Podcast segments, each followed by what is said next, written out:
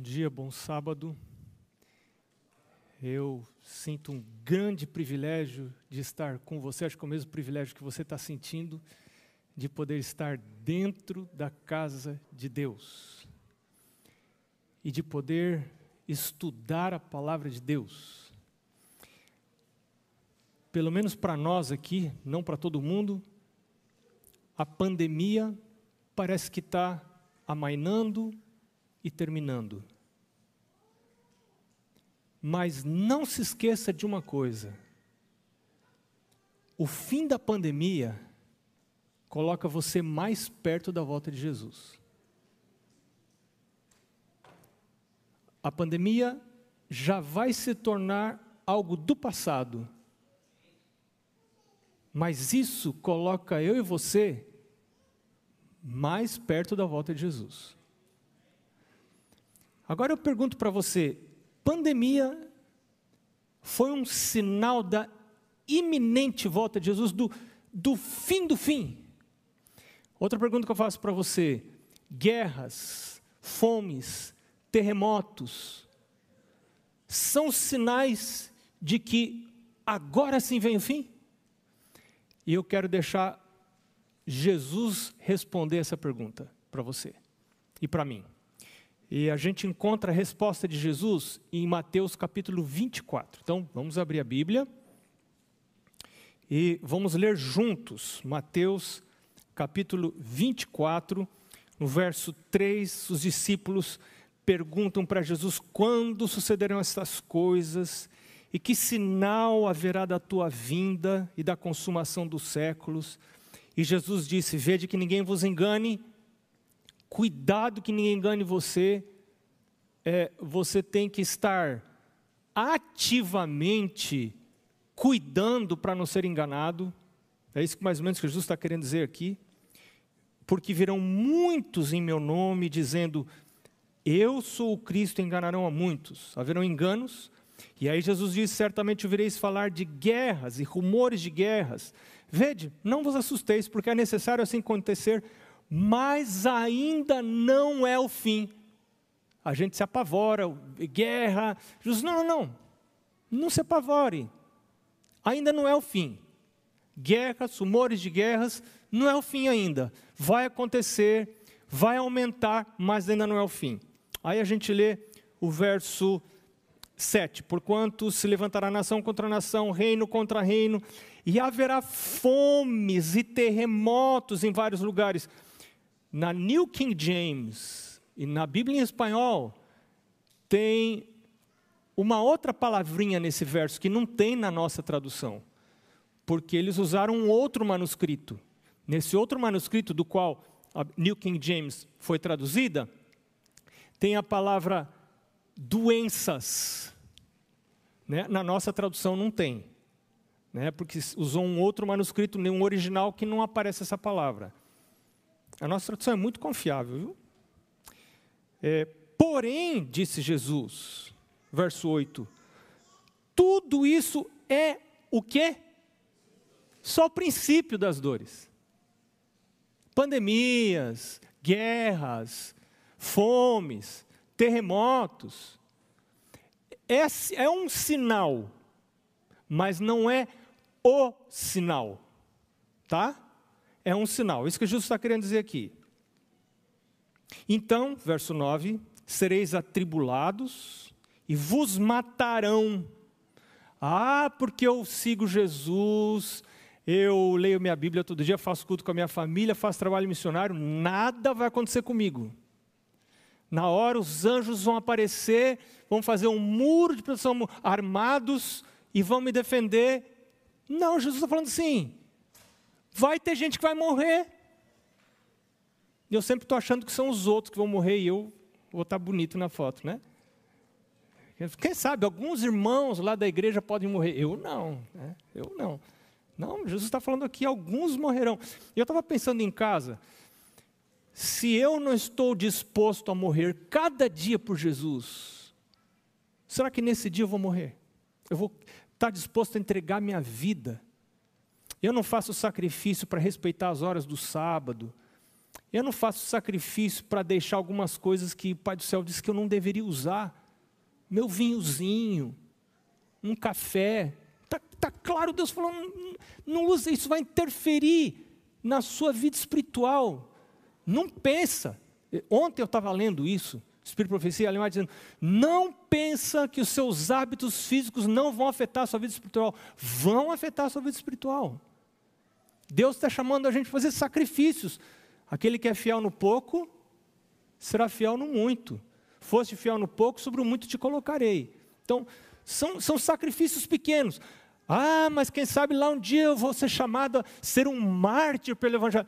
Mas eu agora, quando está tudo mais ou menos bem, eu não estou disposto a sacrificar, fazer pequenos sacrifícios que Deus está me chamando a sacrificar. Largar o meu conforto para dar estudo bíblico. Todo mundo está cansado, tudo, mas Deus me chama para dar estudo bíblico. Deus me chama para pertencer a um pequeno grupo. Deus me chama para trabalhar por alguém. São pequenos sacrifícios que vão me preparar para o caso de Deus me chamar para fazer um sacrifício maior um dia. E quem vai fazer esse sacrifício? Vai fazer esse sacrifício com alegria. Porque os sacrifícios que. A, lembra o verso que a gente viu no vídeo de hoje, antes da oferta? Ellen White diz assim: o que Deus pede para a gente largar é tudo aquilo sem o qual a gente vai ficar melhor. Deus não pede para a gente largar nada que é bom para a gente. O que Deus está pedindo para a gente largar é para o bem. E isso é a diferença entre a obediência pelas obras e a obediência pela fé. Tem gente que obedece para ir para o céu, esse não vai, porque esse é salvação pelas obras. A salvação pela fé é quando eu creio pela fé que meu Deus é galardoador daqueles que eu busco. Ele é bom, ele quer o meu bem. Às vezes eu não entendo, mas ele quer o meu bem. Então Jesus disse, verso 9: sereis atribulados e vos matarão, sereis odiados de todas as nações, os radicais, né? povo doido, por causa do meu nome. Nesse tempo, essa aqui é perseguição de fora, tá? Povo do mundo perseguindo, querendo matar, odiando. Mas agora tem fogo de dentro. Olha o que, que disse Jesus, que ia acontecer. Nesse tempo, muitos hão de se escandalizar, trair e odiar uns aos outros. Isso é de dentro, não é de fora. É de dentro gente traindo, se escandalizando.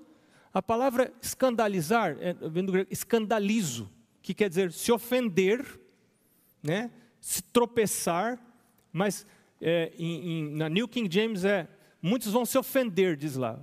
They will offend, vão se sentir ofendidos. E eu me lembro do meu pai, quando eu leio isso aqui, eu me lembro do meu pai. Meu pai dizia assim, e eu nunca esqueço, isso me ajudou muito, porque ele dizia assim: Olha, se você for à igreja e você vê coisa errada na igreja, ou alguém te trata mal lá na igreja. Às vezes tem gente na igreja que é doente igual eu, né? Tem gente na igreja que é doente igual eu. Vou lá na igreja, vai com encontro um doente igual eu, que está lá para ser curado por Jesus, né? Aí eu me encontro com essa encrenca lá dentro da igreja, porque eu também sou uma encrenca, né? Eu me encontro com essa encrenca, essa encrenca não ri para mim, não me trata bem, e aí eu magoei.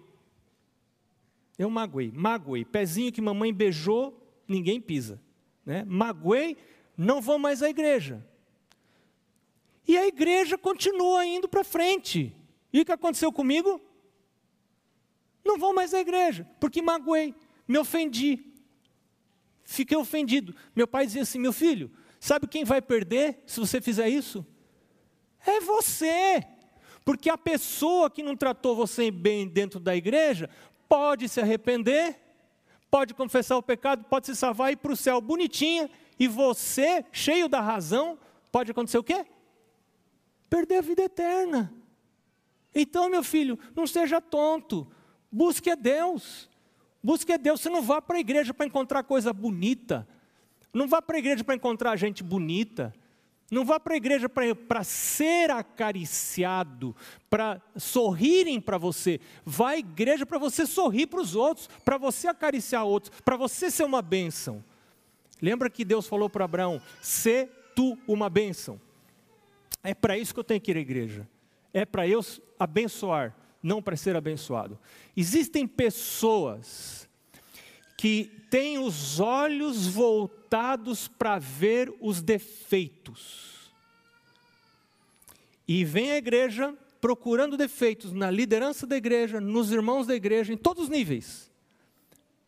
Ellen White fala desse, desse, desse traço de caráter, né?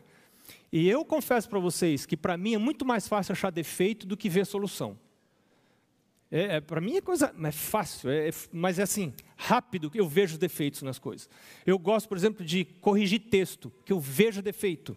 Às vezes as pessoas não, não enxergam, eu vejo defeito. É uma coisa que pode ser boa, mas é uma encrenca na vida espiritual. Você fica vendo defeito, e aí você se acha melhor, e aí você se acha superior. Não faz você lembrar de Judas?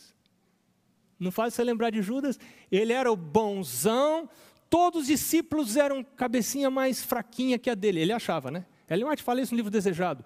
Ixi, olha, olha, Jesus foi escolher esses caras para serem discípulos se todo mundo fosse igual eu, olha a minha cabeça, olha, por que, que não faz assim? Por que, que não faz assim? Por que, que essa mulher, em vez de gastar esse dinheiro aí comprando perfume para Jesus, não dá dinheiro para os pobres? Porque, como é que estão gastando dinheiro aí? Olha, olha aí, ó, olha aí, olha aí, olha o gasto de dinheiro que estão fazendo aí. Por que, que não deu para os pobres? E aí Judas, tentando consertar, Jesus falou: sabe de uma coisa que eu vou fazer? Eu vou expor Jesus para ver se conserta esse negócio. E hoje você vê gente expondo a igreja internet de várias maneiras. Por quê? Porque estão olhando, que, que você está indo para a igreja fazer o quê? Não estou indo à igreja para buscar Jesus, eu estou tentando eu consertar a igreja. Jesus falou que isso ia acontecer. Ainda não seria o fim, mas seria um dos sinais do fim.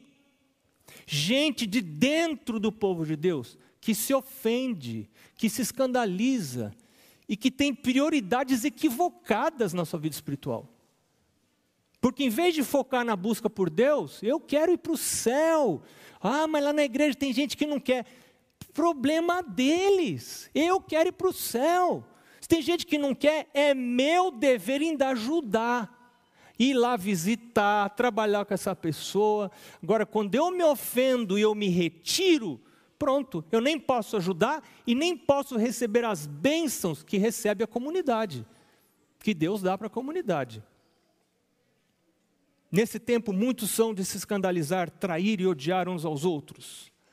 Verso 11: Levantar-se-ão falsos profetas, problemas doutrinários. Se tem falso, também tem verdadeiro, né? E enganarão a muitos verso 12: Por se multiplicar a iniquidade, o amor se esfriará de quase todos. Iniquidade, a palavra original aqui no grego é anomia, que é não ter lei, não dar atenção à lei. É, por se multiplicar essa iniquidade, o amor se esfriará de quase todos. Falta de amor é problema de iniquidade. Mesmo no casamento. Falta de amor não é problema matrimonial, hein? Não se engane. Falta de amor não é problema matrimonial. Falta de amor é problema espiritual. Jesus está falando aqui. A iniquidade é que causa falta de amor. Aquele, porém, que perseverar até o fim, esse vai ser salvo. Mas como que é isso, perseverar até o fim? Perseverar é você nunca errar? Não. Isso não é o que é perseverar. Perseverar é você continuar mesmo quando você erra.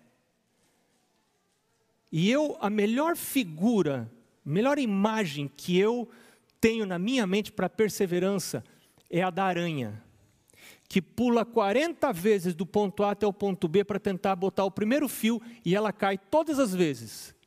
Ela cai todas as vezes. Ela volta, ela sobe de novo, ela pula de novo, cai de novo. Aí ela sobe de novo. 40 vezes ela pula, até que na quadragésima primeira, quase que eu falo 41, né? Na quadragésima primeira vez, o vento bate e ela alcança o outro lado. E ela então estende o primeiro fio, aí, aí a teia fica fácil de fazer.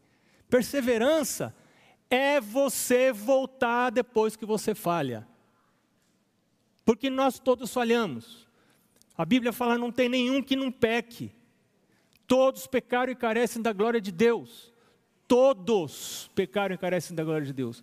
Mas nós somos justificados pela fé. Pela fé nós temos paz com Deus. Não tem nenhuma condenação para aqueles que estão em Cristo Jesus. Então isso é que é perseverar. Você está perseverando? Você está perseverando em seguir Jesus? Você está perseverando na sua comunhão com Deus? No hábito principal da sua vida, que é o hábito de acordar cedo e a presença de Deus. Por quê? Mateus 6,33 diz: Buscai, pois, primeiro lugar o reino de Deus, estudar minha lição, fazer o culto com a minha família, guardar o sábado com a minha família. Estou eu perseverando, estou perseverando nos hábitos corretos dentro de casa.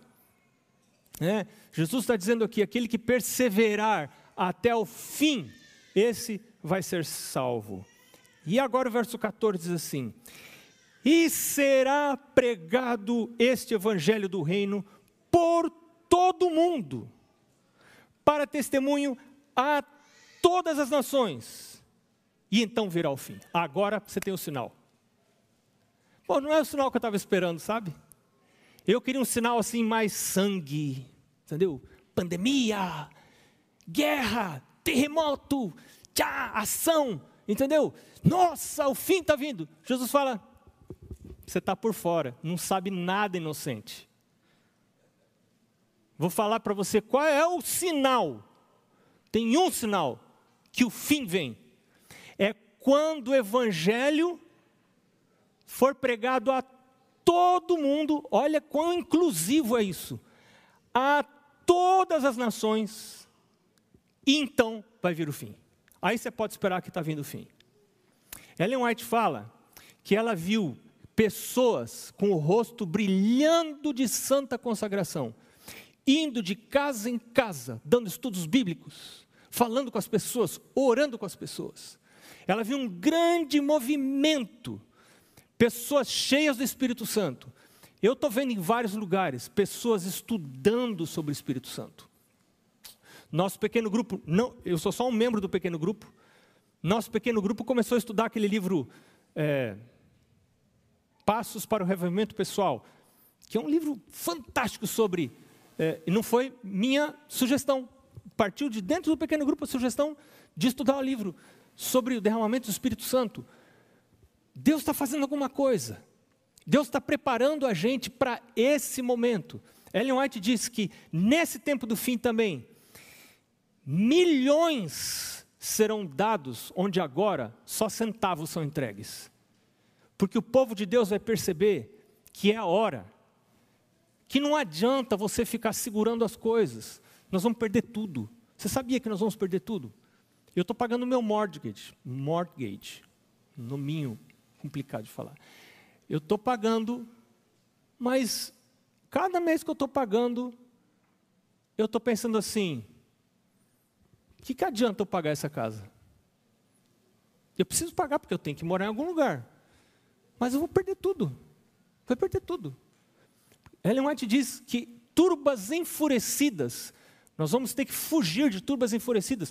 Nesse desenrolar aí, nesse momento final, essa grande pregação do Evangelho vai despertar uma grande oposição, uma oposição correspondente, e em algum momento nós vamos ter que fugir, abandonar tudo, deixar tudo para trás. Ninguém vai para o céu levando as coisas daqui. E aqueles que estiverem sendo dirigidos pelo Espírito Santo, o Espírito Santo vai falar: agora é hora. Não pergunte para o pastor Davi, não pergunte para mim, que eu não vou saber falar para você. Não é pastor que vai dizer para você a hora que você deve vender as coisas e colocar na pregação do Evangelho. Porque Depois, passou um pouquinho, você já não vai ter mais como fazer o quê? Nem comprar e nem vender. Fechou. Você não vai ter mais como comprar e como vender. Nós estamos vendo ao mesmo tempo uma movimentação no mercado econômico. O mundo está se preparando para as moedas digitais. Nós em pouco tempo nós não vamos mais ter moedas moeda física, dinheiro. E esse negócio de não poder comprar ou vender vai ser muito fácil de acontecer. Pessoas, algumas pessoas serão marcadas para não comprar e não vender, a não ser aqueles que tiverem uma certa característica, que você vê lá no livro do Apocalipse. Agora, Jesus está dizendo aqui, filho, ponha o seu foco nesse sinal. E eu quero citar, por causa do tempo, eu quero citar algum verso, eu quero mostrar algumas coisas para você. Você lembra que lá, na primeira mensagem angélica, Apocalipse 14, verso 6, Jesus, é, é, ele diz assim: Vi um outro anjo voando pelo meio do céu, tendo um evangelho eterno para pregar a quem? A quem? A todos que se assentam sobre a terra, a toda nação. Olha, olha, olha o detalhe, olha o detalhe. A toda nação, tribo, língua e povo. Não tem exceção. Aí você pergunta, pastor, mas como é que faz esse negócio de envolver todas as nações? Gente, é tão rápido. Podem acontecer condições que tornem possível isso acontecer de maneira muito rápida. Eu vou dar um exemplo para você: a pandemia. Como, quando se imaginar que todas as nações do mundo iam estar unidas num só negócio e todo mundo usando esse negócio na cara? E todo mundo, e no mundo inteiro. Quem que ia imaginar? Isso aconteceu assim, ó, pum, de repente. Jesus está falando aqui, lá em Apocalipse, está falando aqui em Mateus, está dizendo que todas as nações, toda língua, todo povo seria alcançado pela pregação do Evangelho. E lá em Apocalipse capítulo 7, você vê João, João dizendo assim: eu vi uma grande multidão diante do trono e diante do cordeiro, vestidos de vestes brancas, com palmas nas mãos, né? E era uma multidão vindo da onde? Toda tribo, toda nação, toda língua. Eu quero mostrar algumas coisas, quero mostrar não, quero falar algumas coisas para você sobre esse negócio de língua. Eu estou aqui com com um relatório, eu vou ler algumas coisas do relatório preparado, preparado pelo departamento liderado pelo pastor Ayrton, na Associação Geral, que é o relatório da, de, o mais recente que eu tenho aqui é de 2019, são dados de 2019. Você sabe quantas línguas nós temos no mundo? Nós temos hoje 7.111 línguas vivas. Nós temos as línguas mortas, que são línguas que não são mais faladas, são conhecidas, mas não são mais faladas. Então nós temos 7.111 línguas. Sabe em quantas línguas e dialetos nós temos coisas publicadas pela igreja? Imagina. Nós temos 311 as coisas publicadas em 311 línguas. Agora, Jesus disse aqui que o evangelho seria pregado a toda língua. Nós temos sete mil e poucas línguas e nós temos publicações da igreja em quantas línguas? 300 Claro que são as línguas com, com mais população, né? Se você pega é, inglês, chinês, é, a, a, o hindi, é, é, espanhol, que é a segunda língua mais falada no mundo, português, a sexta língua mais falada no mundo é o português. É, você pega essas línguas, você já tem uma grande parte da população do mundo. Mas o que Jesus disse é, é, é, é muito inclusivo, são todas as nações. Nós temos é, é, programas de rádio e televisão em 306 línguas. E o evangelho pregado pela igreja adventista é pregado em 500 línguas oralmente. Só que nós temos 7.111 línguas ao redor do mundo. Né? Eu quero partilhar com você alguns outros dados que eu acho muito interessantes aqui. É, algumas. É, nós temos no mundo hoje 235 países, de acordo com a ONU, mas nossa obra é estabelecida em 212. Como, como, como, é que é considerado quando a obra é estabelecida? Quando você tem uma instituição, você tem um escritório, ou você tem uma igreja funcionando com reuniões regulares lá, então a gente pode dizer que a obra está estabelecida ali. Só que eu vou dar um exemplo para você. Tem uma região da Índia, do nordeste da Índia, que você tem 35 milhões de habitantes e você tem 10 igrejas. Ou seja, cada igreja seria responsável por evangelizar 3, mil e 3 milhões e 500 mil habitantes. E são igrejas com pouquinhos membros. E a gente fala assim: a igreja está presente lá. Quer dizer, está presente, está. Mas será que essa presença é significativa? Então, nós podemos dizer que estamos presentes em 212 dos 235 países ao redor do mundo. Mas tem muita coisa para ser feita. A igreja agora está num esforço grande para alcançar alguns lugares. Alguns lugares eu não devo nem falar para você, porque estão nos pedindo que a gente não fale, porque são lugares que envolvem riscos para os missionários que estão lá. Então, mas tem muito dinheiro sendo colocado lá, muitas famílias de missionários indo para lá. Um lugar que eu posso falar para você é o Japão. Tem um projeto para alcançar Tóquio. Tem várias famílias de obreiros que estão lá no Japão. Alguns que chegaram esse ano estão aprendendo japonês. Eu vi um vídeo esses dias de, um, de, um, de uma família de brasileiros. Ele trabalhou na Mongólia por um tempo, voltou para o Brasil, agora foi para o Japão no começo do ano. O filhinho já está falando japonês. Né? E eles estão ali, é, isolados da, do seu país, isolados da família, porque têm um objetivo, querem alcançar pessoas para Jesus, já estão começando a se conectar com japoneses, fazendo amizade com japoneses por ali trabalhando. Mas eu quero partilhar com você alguns dados é, interessantes sobre essa questão de países. Nós temos países em que a igreja não tem presença nenhuma e alguns em que a presença é muito pequena. Um dos exemplos, o primeiro da lista que eu tenho aqui é Afeganistão. Você quer saber quantos membros adventistas nós temos no Afeganistão? Nós temos cinco membros da igreja no Afeganistão. É, nós temos, ou seja, para cada membro ficam 6 milhões e 340 mil pessoas para alcançar. Se você pegar a população do Afeganistão e dividir pelo número de membros.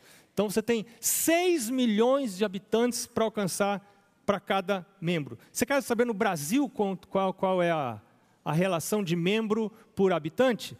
No Brasil nós temos 1 milhão e 700 mil membros, mais ou menos, e nós temos 209 milhões de habitantes, mais ou menos. Então a relação no Brasil é de um membro da igreja para cada 121 habitantes. Não é uma relação ruim. Se você olhar vários outros países aqui. Mas você tem países como a Jamaica, por exemplo, dos Jamaica talvez seja o país mais conhecido com mais presença adventista. Nós temos países com mais presença adventista, mas são países muito pequenininhos, que a gente talvez nem ouviu falar.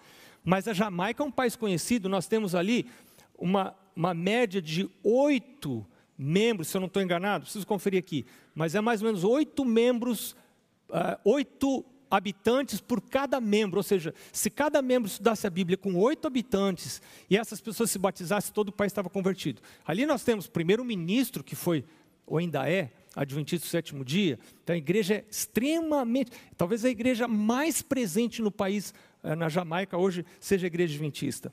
Aí nós temos Brunei, por exemplo. Brunei nós temos nenhum membro da igreja. Temos 427 é, é, habit, mil habitantes. E assim, eu poderia citar Egito, você vê. Egito, nós temos 827 membros só no Egito. Egito é um país enorme. E nós temos, é, então, a, popula a, população por membro, né? Nós, para cada membro adventista, sobram 119 mil habitantes. Eu teria que dar estudo bíblico para 119 mil pessoas se eu morasse no Egito. E cada membro da igreja dá estudo bíblico para 119 mil pessoas para o Egito ser alcançado pela, pelo Evangelho. Deixa eu só mostrar um outro país aqui para você: Irã. Irã é um desafio tremendo. Não temos registro de nenhum membro da igreja dentro do Irã. Nós temos adventistas iranianos fora do Irã. E para se batizar, eles têm que sair. E em alguns lugares, vou falar isso baixo, né? Algumas vezes eles ah, vão para um hotel, todo mundo fica num quarto lá no hotel. Aí num quarto armam um tanque batismal e todo mundo vai para aquele quarto, faz o batismo ali, desmonta o tanque, tal, enxuga e vai embora batizado ali. Outros lugares, outros têm outras maneiras de batizar e são batizados com risco muito grande. Eu vi a história um dia desses de um rapaz que estava na Turquia, conheceu o Evangelho, é, foi batizado, pertenceu à igreja e recebeu um chamado da sua família, disse: Olha, volta, volta aqui porque teu pai está muito doente. Teu pai está muito doente, você precisa voltar.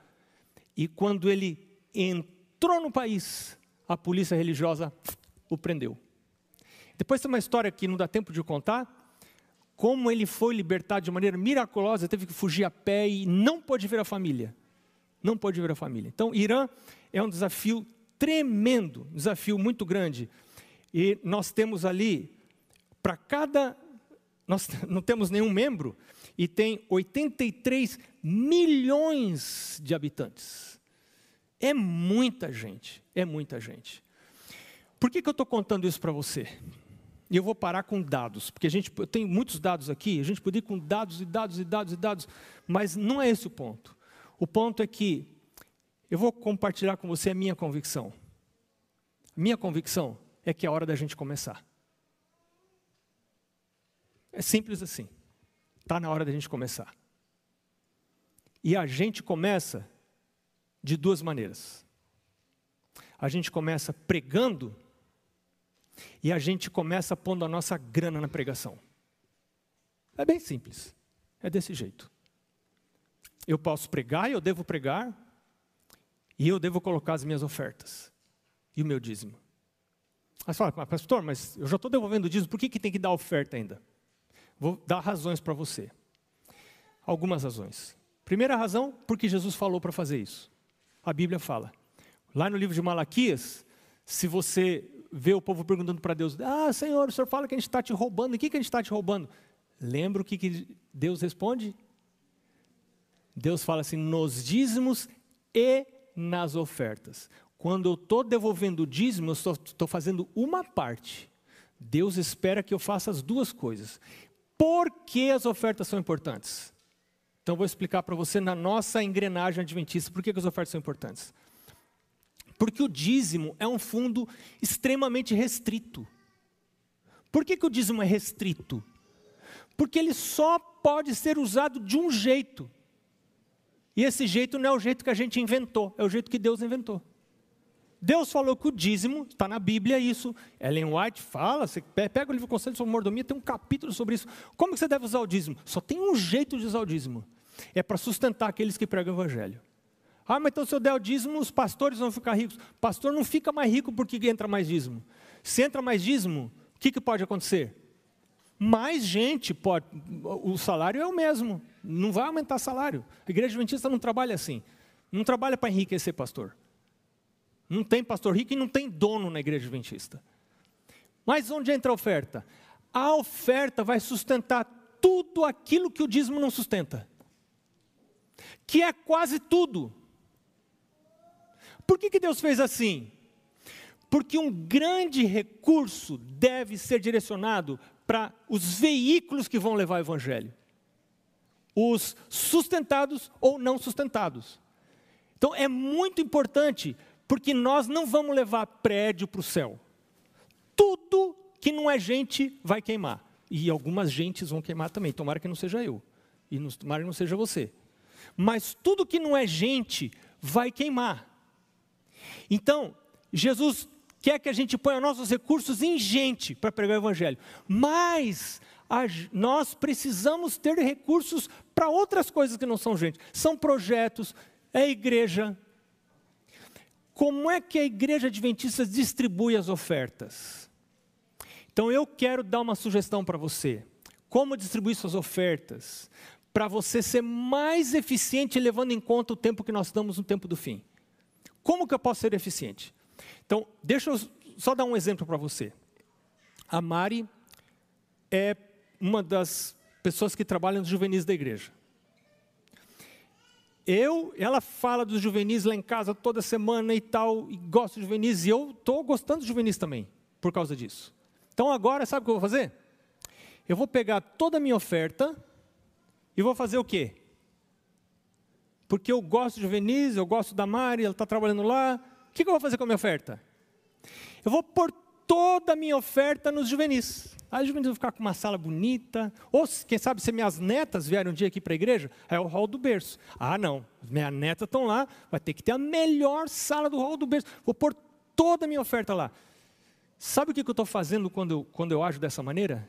Eu estou isolando minha oferta em um lugar só. Todo o resto do mundo está descoberto. Como é que eu posso pegar a minha oferta e espalhar ela pelo mundo inteiro. Então, eu vou dar uma sugestão para você. E essa sugestão está baseada em Atos capítulo 1, verso 8. Você sabe de cor. Atos capítulo 1, verso 8 diz assim: E, recebe, e recebereis. Vamos lá. Quando você quer lembrar, não lembra. Isso, isso mesmo.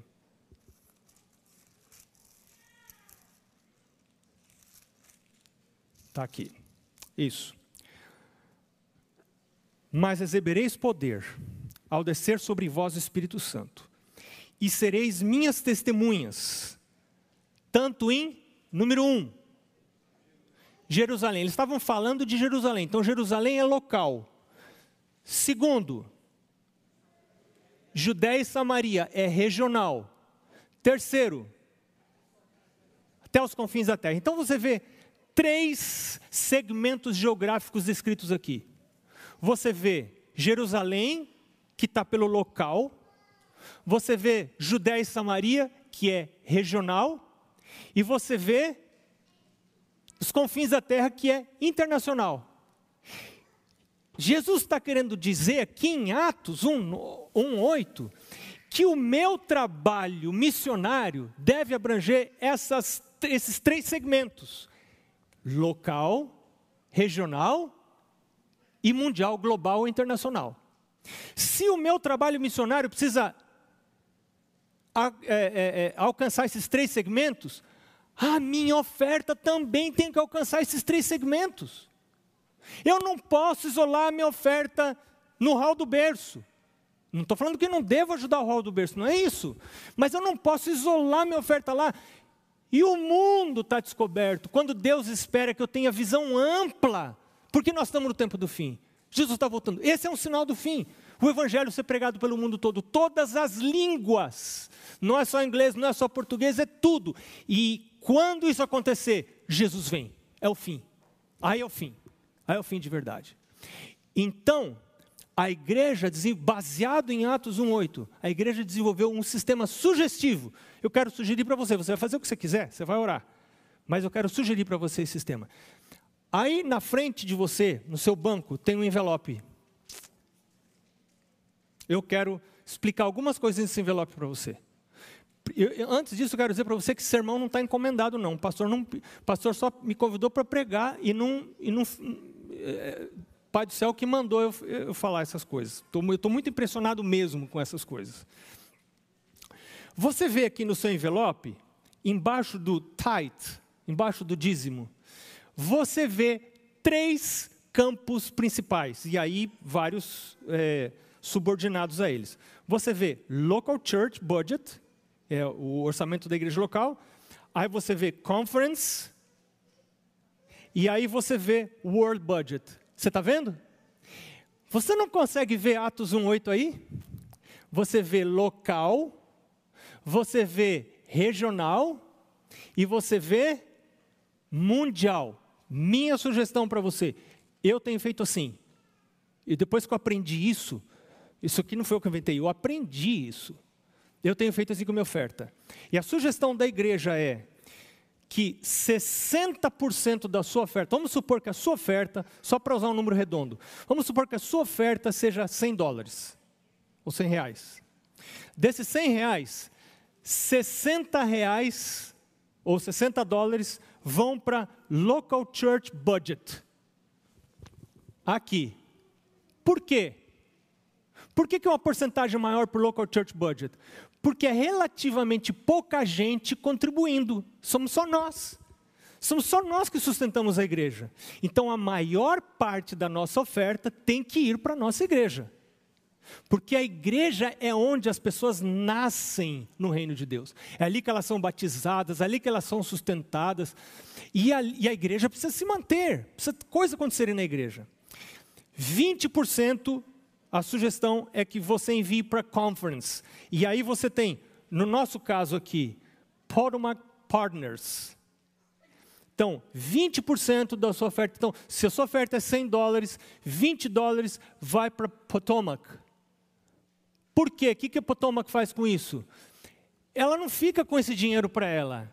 Ela olha onde aqui na nossa região, na nossa associação, a gente precisa avançar. Que sabe uma igreja nova ali, um lugar ali, onde não tem gente dizimando nem dando oferta. Então a associação vai olhar e vai plantar novas igrejas, vai ajudar, vai, vai dar ajudas e vai pôr gente ali.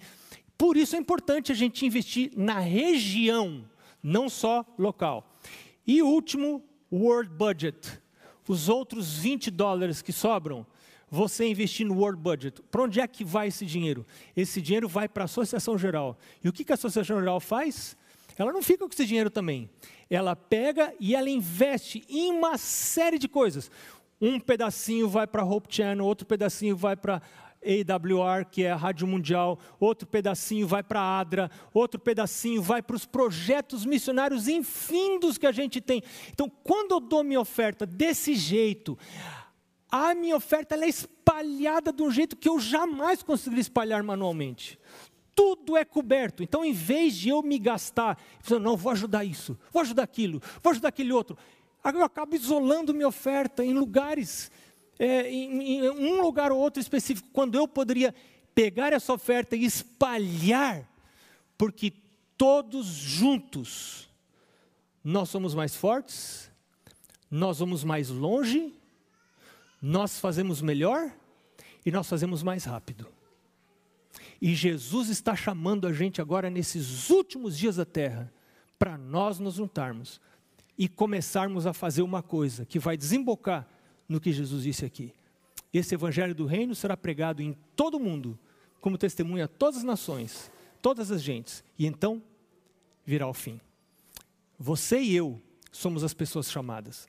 Não esperamos que tenha outra geração. Então é agora, é a hora da gente começar. Deus abençoe você.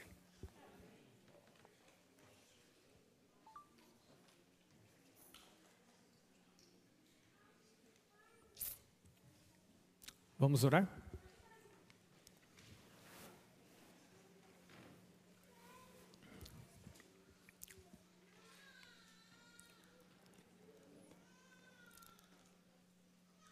Senhor Deus, o dia e a hora, nós não sabemos.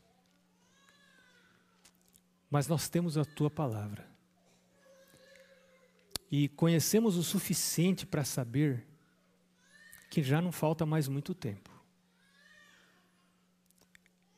E nós percebemos que o Senhor está nos chamando para ações conjuntas, para trabalharmos unidos unirmos nossos recursos financeiros também, para que se cumpra o mistério que o Senhor revelou aos seus servos, os profetas.